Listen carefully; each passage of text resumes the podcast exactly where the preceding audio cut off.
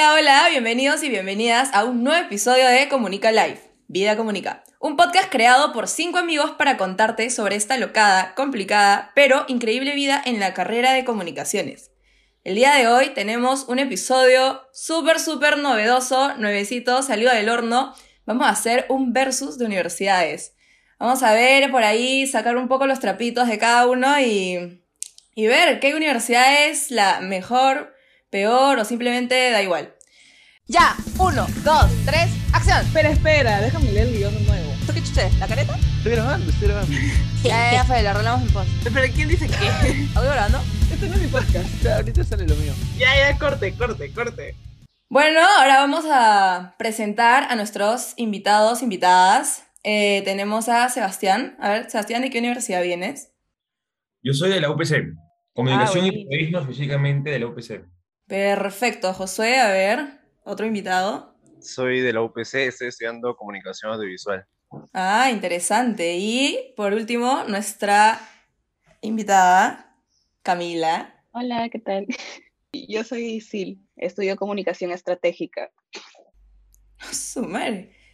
Bueno, eh, ¿qué tal? Bienvenidos, bienvenidas. Y comencemos. ¿Cómo, ¿Cómo se eligen las especialidades en su universidad? Porque nosotros sabemos de que comunicaciones como carrera es muy amplia, implica muchas cosas, ya han dicho como distintas especialidades, pero ¿cómo es que se maneja en su universidad? Bueno, este, en el caso de la UPC, las personas cuando terminan el colegio ya tienen, digamos, este, la capacidad o la opción de elegir en qué se van a especializar, ¿no? Eh, creo que a diferencia de la Universidad de Lima, donde uno lleva comunicaciones y de ahí decide especializarse, eh, en la UPC, cuando tú acabas el colegio, tú decides que vas a estudiar comunicaciones, pero ¿en qué te vas a especializar? En mi caso, decidí especializarme en comunicación y periodismo, pero yo siendo consciente desde el inicio que ya iba a ir enfocado al lado del, del periodismo. Claramente hay personas que, y conozco casos de mucha gente, muchos amigos, muchas amigas, que se han metido en comunicación y periodismo, pero por ahí que de ahí se van jalando más hacia el lado del marketing, o hacia el lado de la publicidad, o hacia el lado de audiovisuales, al, lado de imagen, al lado de imagen empresarial también. Entonces, claro que este, uno se termina cambiando, porque al final hay, hay cursos, digamos, este, los primeros cinco años son más que todo comunicaciones y de ahí ya te vas metiendo en lo que es la carrera en sí. Pero Ajá, sí, ajá. es una decisión que ya está preestablecida cuando uno este, termina el colegio, ¿no? Entonces, este, creo que en el caso de los muchachos que entran al UPC, ya saben en qué se van a especializar una vez este, que culminaron su etapa Claro, o sea, en tu caso tú piensas como que ya súper decidido, bueno, al 90% más o menos que quiero especializarme, entraste y, y ya, perfecto. Y Josué, ¿a ti te pasó lo mismo? Sí, o sea, pero yo estaba estudiando antes otra cosa, ¿sabes? Ah. Estaba estudiando este, negocios Yo también. internacionales, totalmente diferente, la verdad. Sí, pero este, cuando me fui a la UPC, o sea, ya sabía directamente lo que quería, Este, menos mal. Y eh, me di cuenta que, este, solo, o- o sea, había comunicaciones, pero varias ramas, audiovisual, este, con marketing y otras, ¿no? Y este, lo que más se, me- se asemejaba a lo que a mí me gustaba era audiovisual, así que de frente me fui por ahí. Ah, qué perfecto. Y Cami, ¿cómo fue en tu caso? Es lo mismo que en el caso de la UPC, o sea, tú vas y ya está como que es preestablecido lo que te vas a especializar, no tienes como que, o sea, luego te vas especializando en una ramificación, pero es un poco, es un poco distinto porque, por ejemplo, en, en ISIL primero tú sacas un título técnico y luego puedes sacar un título de bachiller. Es decir, que te puedes especializar en dos tipos de comunicaciones. Es decir, por ejemplo, yo comencé estudiando comunicación integral, que es más, por ejemplo, letras, este, literatura, cosas Vaya, así, vaya. este, Vaya, que publicidad, cosas así. Y luego, ahora me estoy especializando en eh, comunicación estratégica, que es la comunicación que se utiliza dentro de las empresas, cosas así, campañas, etcétera. Pero en verdad, o sea, como que yo dentro de la comunicación estratégica, yo como que me desempeño más en el área de publicidad, elaboración de, de, de diseño digital, cosas así. Entonces, como que, y sí es bien amplio, pero también es, es un poco como que te enreda un poco, pero te da como que más, este, te- a- aprendes mucho, aprendes, o sea, mucho más, creo yo. O sea, te da un, po- un poquito de cada cosa.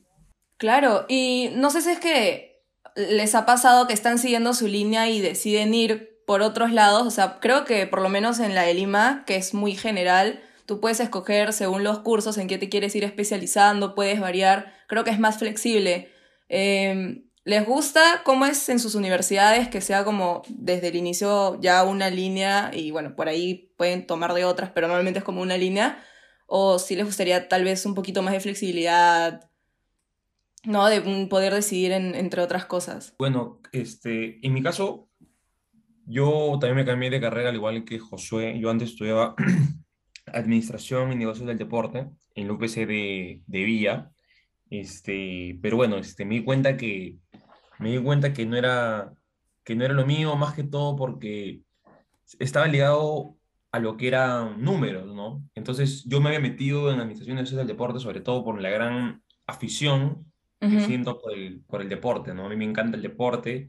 Entonces, este, mis amigos, mis profesores me dijeron que quizás este, me podría enfocar en el deporte, pero del lado del periodismo, ¿no? Porque me gustaba bastante lo que era escribir, lo que es este, las lecturas. Eh, entonces, bueno, decidí también este, pasarme a comunicación y periodismo y justamente también eh, un plus era que el UPC de Monterrico me quedaba muy cerca, bien cerca, cerquita en mi casa, ¿no? A cinco minutos. Ah, este, entonces, sí, este, opté, opté por el cambio de carrera.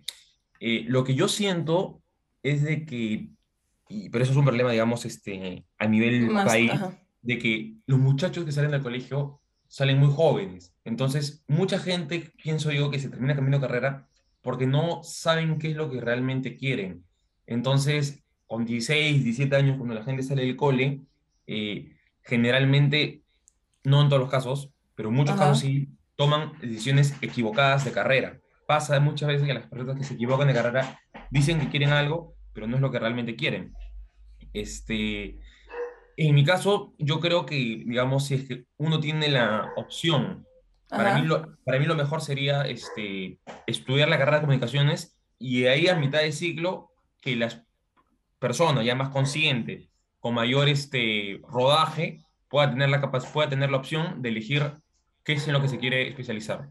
Sí, totalmente. Em, creo que ese es uno de los beneficios que yo siento que hay, por lo menos en la de Lima, ¿no? Esa capacidad de em, poder probar desde el inicio más o menos qué es lo que quieres y luego ya poder este, decidir.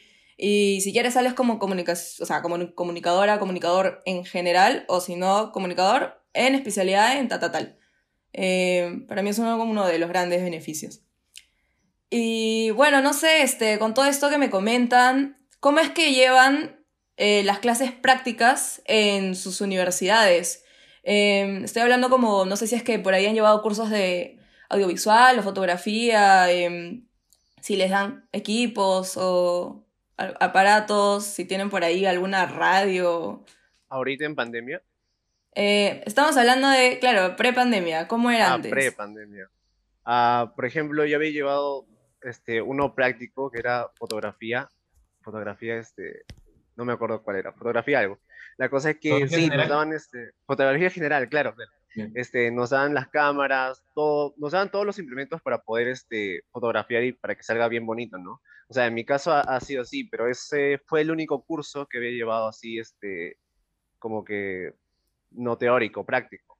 Después, este, justo llegó la pandemia cuando iba a llevar un curso que era este, este, para, para grabar, que no me acuerdo cuál era, pero era totalmente este, set de grabación en, en la UPC, en el estudio y no lo puede llevar por, este, por la pandemia, así que ya fue. Pucha, sí, a veces pasa, eso fue horrible. La pandemia vino y a veces, por ejemplo, en, en la de Lima había este curso que era taller de video, que te prestaban cámaras, a veces te daban como em, una casa donde podías grabar y más cosas, y por lo menos yo que llevé ese curso en pandemia con mi equipo no pudimos hacer nada. O sea, teníamos que grabar desde nuestras propias cámaras, desde Zoom. Pero sí, nos mata un poquito. Y no sé, este, Cami, ya que estás este, en la ISIL, ¿cómo es, o sea, cómo llevas estas clases prácticas, no? ¿Que te prestan algún equipo? En ISIL es bien complicado eso porque han tenido experiencias negativas antes con esto.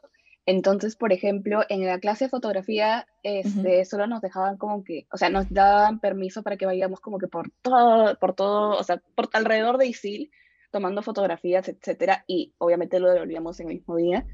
Este, pero como que luego para el examen final nos decían que usemos nuestras propias cámaras y no todos tenían como que esa facilidad, entonces como que ahí había una desventaja.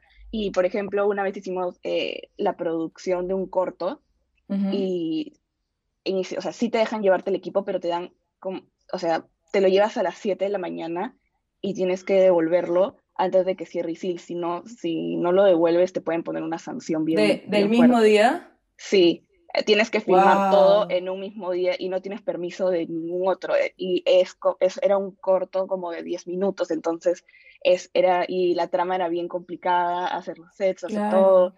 Entonces era todo muy complicado y, y nada, grabar tantas horas, o sea, como que sin, sin corto, sin nada, era difícil porque también nuestros pobres actores ahí Tenían que estar corriendo. Sí, claro, encima no, no nos habían dicho cuánto jalaba como que re- lo- la luz, que tanto, que tanto jalaba la luz.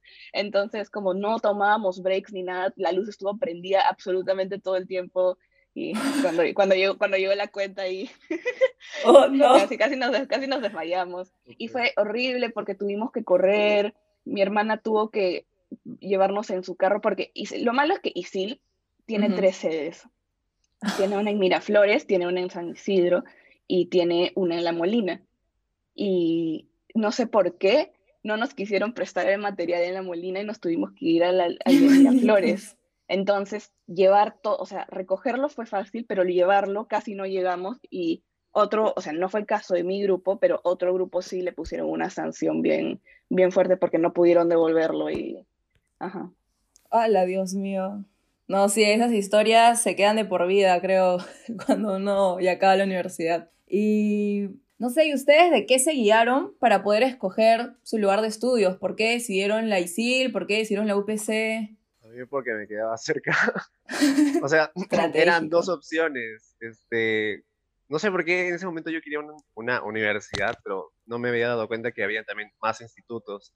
Este, pero estaba empezando también eh, la Cato con audiovisual o algo así, que recién Ujú. estaba empezando, y este, la UPC que ya tenía este, comunicación audiovisual. Y el que me quedaba más cerca era UPC Monterrico, porque literalmente está a nada de La Molina, y es como que me quedé súper cerca, y dije, ya, pucha, la UPC. Y la verdad que fue una buena opción, no me arrepiento de nada, así que todo tranquilo, menos mal. Qué lindo. Eso es bueno, cuando de verdad te gusta tu universidad, te quedas ahí y la amas completamente. Y no sé, Sebas, eh, ¿por qué decidiste la UPC? Bueno, en mi caso fue porque mi hermano mayor ya había estudiado también la, el UPC y porque, bueno, te diría porque me queda cerca, pero este, eso fue después, ¿no? Porque como te comenté al inicio estudié en UPC de Villa, que estaba en, en Chorrillos y me queda lejísimo, pero era la única universidad que tenía mi, la única universidad que tenía la carrera de eh, negocios del deporte. Y posteriormente, este, cuando decidí estudiar periodismo, ahí sí ya era porque me quedaba cerca. Y bueno, si bien es cierto, el UPC, este, creo que la mayoría de gente, no todos, pero la mayoría de gente que estudia en el UPC no tienen un, a diferencia creo que ustedes en la de Lima, yo siento que en el UPC falta un sentido de pertenencia. O sea, el chico, la mayoría de Mm. chicos del UPC no son, no se sienten tan orgullosos de estar en UPC. No hay un sentido de pertenencia su- con su universidad que sí hay en la, en la, en la Cato. Y Sí, creo te que entiendo. en la de Lima, eh, por ejemplo... En la de este, Lima es más o menos lo que, más lo o que menos, me porque yo dices. tengo profesores de la de Lima que sí son alma mater. Súper de la universidad. patriota, sí, sí. Y López es más complicado aún, ¿no? Creo que la gente está ahí y, y vela por sí mismo. Y Sí, en verdad, ajá. que salen no dicen, yo salí, no lo dicen con orgullo que salieron del UPC, ¿no? Claro, o sea, es que creo que nos estamos poniendo en comparación con la PUC. La PUC de verdad me parece una de las universidades, una de las universidades que como más amor tiene a su universidad y se sienten súper orgullosos, en la sangre este, corre la PUC. Es increíble, me parece hasta cierto punto un poco envidiable. Eh, yo de verdad amo universidad, tipo, yo mato por ella. Y sí, he visto que muchas personas como que sí estudian en la de Lima, ajá, como si fuera algo X. Em, pero yo creo que también tiene que ver un poco por cómo es el lugar. O sea, para mi idea, yo decía, este, no sé, pues los de la PUC se quedan, viven ahí literalmente todo el día. em, porque es como una villa, ¿no? Es como una isla, tienen todo para que ellos puedan vivir ahí dentro. Creo que en la de Lima lo que pasaba es que ya tú ibas a estudiar y tenías al lado Yokai Plaza, entonces simplemente te ibas, disfrutabas de tu vida en otro lado y de ahí ya regresabas. ¿Me entiendes? Creo que también esas, esas cositas cambiaban un poco ¿no? el chip en las personas. Eh, pero bueno, Cami, ¿por qué decidiste estudiar en la ISIL? O sea, primero quería estudiar en la UCIL porque la UCIL es una de las mejores para el doble grado. Es Ujú. decir, que saque, sacas un título acá y sacas un título en un college de, de, Estado- de Estados Unidos. Pero, o sea, se supone que yo me tenía que ir, o bueno, eso es lo que tenía. o, sea, que tenía- o sea, me iba a ir a vivir a Estados Unidos, entonces, y tenía un año y medio o tres, entonces no me iba a alcanzar el tiempo para estudiar una carrera completa en una universidad. Entonces dije, entonces voy a meterme a un instituto porque no me voy a quedar dos o tres años sin hacer absolutamente nada. Y me metí, y bueno, me puse a investigar como que cuál, cuál era como que una de las mejores, es- uno de los mejores institutos y, y luego como que vi que era ISIL y que ISIL también estaba muy cerca a mi casa y, y nada, también tuvo que, que ver que, que iba a ir una amiga, entonces dije, ah, ya, de paso me voy a ir. Y sí, me gusta, me gusta mucho. Me gustaría que, que fueran más, como, ¿cómo decirlo? Que enfatizaran más como en, como en la U de Lima, como en sus cursos de audiovisuales, diseño, cosas Ah, así. No lo hacen. Ellos enfatizan más en comunicación empresarial. Eso me gusta. Qué bonito. Y Cami, yo ya sé que nos contaste esta anécdota loca de cuando grabaste tu cordo, pero quería saber si es que, y también para, va para los demás, ¿cuál es la anécdota más rara, especial que tienes en todos tus años de estudio que te haya pasado en la ISIL? La anécdota más rara que tengo no es positiva, pero la puedo decir. No sé si la, no sé si la puedo decir. Por favor, coméntanos, coméntanos, no hay problema. Ya, bueno. Este, nosotros, nosotros, ah, ya, vale todo. Vale todo, downtown, dale. Ya, bueno, este, esta es, es una, es una anécdota medio turbia, pero es lo más loca. Ya, bueno, este, eh, nosotros tenemos un curso en el cual como que te enseñan a redactar de una manera perfecta. Lo que si cometes un error, este, te bajan cuatro puntos, tres puntos, así. No, o sea, Ay. un punto, o sea, como Ala, que yo te olvidas poner la curso. coma y te bajan, sí, No. sí, es un curso Yo ni siquiera eso. puedo diferenciar cosa- valla de valla, o sea, muero. Ya, en ese curso era así, tenías que escribir perfecto, redactar perfecto, era más como, era como para el área de periodismo. Ujú. Y bueno, en este curso yo tenía un profesor y este profesor siempre me ponía la misma nota, siempre sacaba 16, por más que me esforzara, siempre sacaba 16, entonces una vez yo nunca me pongo a revisar mis exámenes porque confío en el profesor, pero esa vez me, me revisé el examen y yo vi que tenía 20, entonces le digo al profesor, profesor, este, me tiene que subir la nota y me dijo, ¿qué? ¿Quieres que te regale puntos? Y yo, ¿qué? Y me dijo, ya quédate al final de la clase para conversar. Entonces, en ISIL hay ciertas salas que son como, como, no son como que, no son aulas, sino como un Ujú. pequeño podio. Entonces, yo no, yo no quería quedarme ahí sola, entonces le dije a mi amigo, pues quedarte, y me dijo, ya. Y la cosa es de que me dijo, ya, mira, como me caes bien, te voy a regalar dos puntitos. Y yo, no quiero que me regale, profe, eh, de- te me dijo 20, dijo, ya, ya, vete. Y la cosa es de que la siguiente clase fuimos y no ha llegado el profe, había pasado media hora, una hora, una hora y media y no llegaba. Y de la nada vienen como que cinco personas en traje, así como, como hombres de negro, así con sus maletas, y nosotros, pucha, ¿qué hizo el profe? Y nos dijeron, bueno chicos, ahora su profesor ya no va a estar con ustedes, porque no sé si habrán visto las noticias que está detenido, porque ¿Qué? el profesor, es que el profesor también enseñaba en la San Marcos, creo. Y la cosa es de que, o sea, lo mismo que me quiso, o sea, como que una chica también le reclamó su nota y él le dijo para que se encontraran fuera del colegio y No. le invitó a un Ay, motel ay. o un hotel Ay, y ay, la ay, chica. La chica le dijo a su mamá, entonces le, eh, su mamá le avisó a la policía y le dieron el encontrón allá. Y así, miren, mientras tomábamos desayuno en la cafetería, veíamos al profe siendo detenido en las noticias. Nosotros tomando nuestro cafecito y ellos al profe preso. Oye, sí está bien turbia tu historia. Sí, eso fue lo más loco que nos pasó. Y, y todos, todos hacían memes. Y yo solo estaba en plan, qué miedo. Y yo estaba en plan, como que qué miedo. Porque el profesor ya no me habló solo porque vio a mi amigo. Y yo dije, pucha, esa podría ser yo. Hashtag, qué horrible. Oh my god, sí. Wow, eres una sobreviviente. Increíble. Josué, ¿tienes una historia también así de turbia o algo todavía distinto? no. Creo que No, nadie lo va a tener así de turbio. No he logrado tener una historia así, o sea, tipo, algo especial, mi primer corto en el que este, pude Oh. participar. O sea, pero tipo, no, no ha sido mío, ha sido de, de los que ya estaban por terminar Ah, este, la U y tienen que presentar un corto final. Y nada, o sea, esa fue la, la primera bonita experiencia eh, este, de audiovisuales que pude este, tener. Oh. Sí, Sí, el de primer verdad, o corto sea- nadie lo olvida. Sí, muy bonito. Ay, esas primeras veces. Bueno, Sebastián.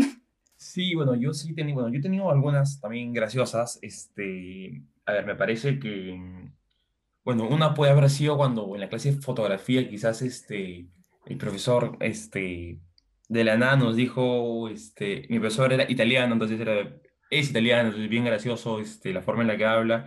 Ujú. Y de la nada nos dijo que la próxima tarea es, todos me traen cuatro fotografías de desnudos. Desnu- yo, "¿Desnu- ¿Desnudos? Desnudos, desnudo. Y entonces, pucha, dije, profesor, ¿cómo? Sí, desnudos. Entonces quería con- conocer los desnudos que consigamos. Entonces, bueno, le tuve que decir, obviamente, este, eh, a una amiga, el tema fue después cuando, este, pero una amiga de la, uni- de la- de la universidad también, entonces, este, de ahí al momento de reproducir las fotos y algunas personas, este, vieron, oye, ella no es Alexandra, no es, y entonces como que todos, este, se empezaron a matar de risa, pero la anécdota con un profesor fue también una clase de taller de entrevistas, la profesora es, Ujú. este, bueno, es una conductora de, del Canal 7 ahora que se llama Alejandra Puente, y este, esta- ella nos, nos pidió que imitamos a un periodista que nos gustaba. En mi caso yo este, imité a un periodista que me- deportivo que me gusta bastante, argentino, que se llama Sebastián Vignolo, Uy. y me dijo, lo haces muy bien. Y yo le dije, sí, lo que pasa es que lo único que no me gusta de él es que es muy, se lo dije así, ah, es muy, yo quise decir que era muy chupamedia de Messi. Y de casualidad le dije que era muy chupapinga de Messi. Entonces me, entonces me dijo, Sebastián. Todos, pero se, se me salió porque yo en ese momento me olvidé que estaba en una clase. Y ah, fue una risa de dos horas, creo. A la mierda. Dios mío, no, esos errores. En clase con profesores, rochezazo si no hay confianza. Rochezazo. Em, pero bueno, ya estamos llegando al final de este increíble podcast. De verdad, muchas gracias por todas sus historias, los comentarios que han dado. Muy lindo saber todas estas distintas perspectivas. Esto aún acaba porque viene la ronda de preguntas ping pong. Así que yo les voy a decir estas frases. Ustedes me tienen que responder súper rápido con una, dos, tres palabras. El orden para responder va a ser Sebastián, Josué y al final, pero no menos importante, Camila. Así que, ¿están listos? Aquí vamos, vamos a comenzar. Primera pregunta. ¿Qué frase en realidad? Estereotipo que siempre te dicen sobre la carrera. Sebastián. Fáciles. Vagos. Uh. Josué. Vas a ser youtuber. Clásico. Cami. Que me voy a morir de hambre. Sí, pasa siempre. Siguiente. Comunicación en una palabra. Pasión. Josué. Mm, experiencia. Cami. Diversidad. Mm, interesante palabra. Finalmente, un consejo que te hubiera gustado que te den antes de entrar a la carrera. que conozcas a todo el mundo y que, este, que al menos que te guste lo que haces. Siempre es bonito. Cami. Eh, que por más que te den miedo los profesores, este, igual métete con ellos porque vas a salir aprendiendo más. Wow. Que no busques el profesor que califica más alto, sino que busques el que realmente es mejor. Porque muchas veces este, preguntan y la gente pide, ¿quién califica más alto? No, ¿quién es mejor? ¿Quién califica más alto? Wow. Y yo no estoy de acuerdo en eso, sino quién realmente eh, te Calidad. más, deja más huella.